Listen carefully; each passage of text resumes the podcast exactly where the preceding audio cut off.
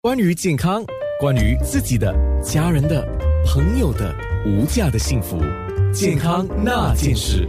我们刚才特别有提到，听众在问他有在步行啊，他说听人家讲说每天步行一万步啊，他说有帮助吗？还有他自己每个星期会做一次有氧运动，我觉得一次可能不太够吧。对，通常我们建议就是说一个礼拜可能做三到四次的运动。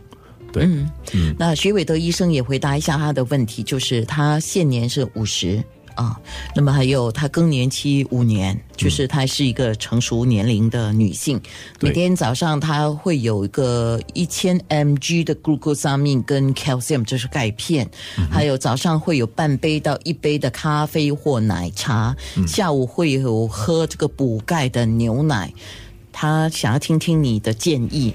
好，对于它的这个补钙的程度，我想是足够的。因为通常我们会建议，就是说补钙的话，大概一天呃服用大概一千 milligram 一千毫克的这个呃钙片，这样就是足够的。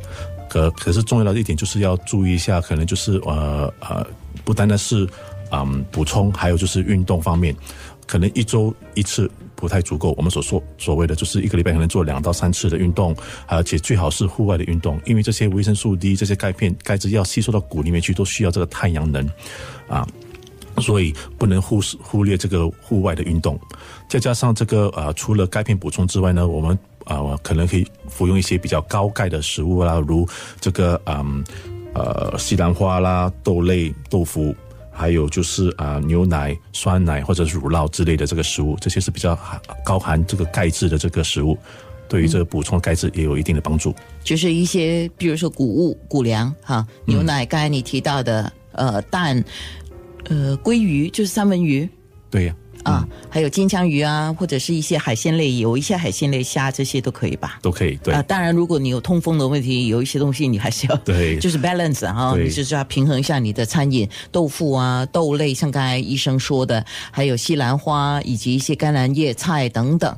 那像这些食物。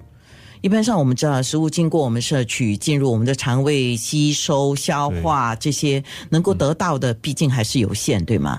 如果有些人是一千 mg 的钙片啊，加上这些食物，那会不会太多呢？其实，只要是食物的呃适量的话，其实是不会太多的。嗯。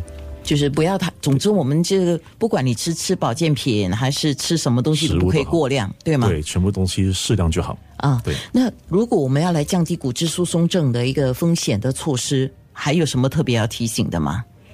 啊，就是坚啊，按时做一些户外的运动啊，这运动很重要，其实嗯，不能忽略。